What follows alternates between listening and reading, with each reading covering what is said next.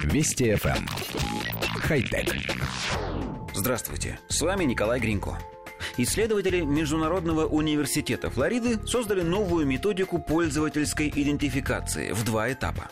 В перспективе она может заменить пароли, а также различные не очень удобные коды проверки – Разработка требует для аутентификации только камеру смартфона. Создатели новой методики предложили пользователям для защиты персональной информации подтверждать личность на сайтах, сканируя различные вещи. Речь идет о чем угодно – татуировках, украшениях, пачках жвачки, шоколадках, шариковой ручке, зажигалке и так далее. Объект для такой идентификации становится секретной вещью, известной исключительно реальному пользователю. Чтобы успешно авторизоваться, ему потребуется всего лишь поднести к этому предмету камеру своего смартфона. Авторы утверждают, что разработали алгоритмы, распознающие предметы при любых ракурсах и условиях освещения.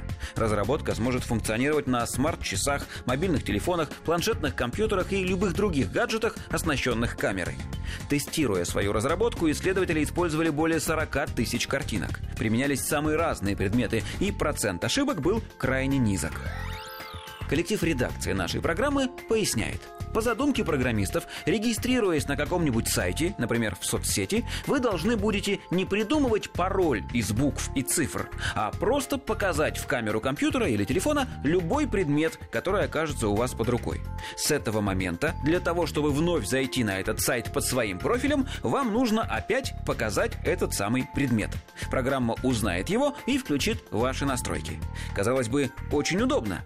Но нам кажется, что пользователю придется постоянно постоянно носить с собой этот предмет для идентификации, ведь входить в сеть пользователь может с самых разных устройств.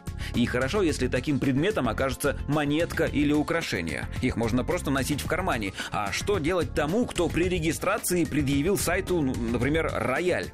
Но даже мелкие предметы не спасают, ведь их можно потерять. И как потом восстанавливать доступ? Конечно, есть выход. Показывать в камеру собственное лицо ничего не напоминает? Это же та же самая система аутентификации по лицу, которую совсем недавно встроили в новый iPhone, и которая, по слухам, не очень корректно работает. В общем, история какая-то странная. Впрочем, чтобы избежать мучений с идентификационными предметами, можно каждый раз показывать в камеру какую-нибудь часть тела. Она-то совершенно точно всегда с собой. Мы, конечно, имеем в виду нос. Хотя... Вести FM. Эм. Хай-тек.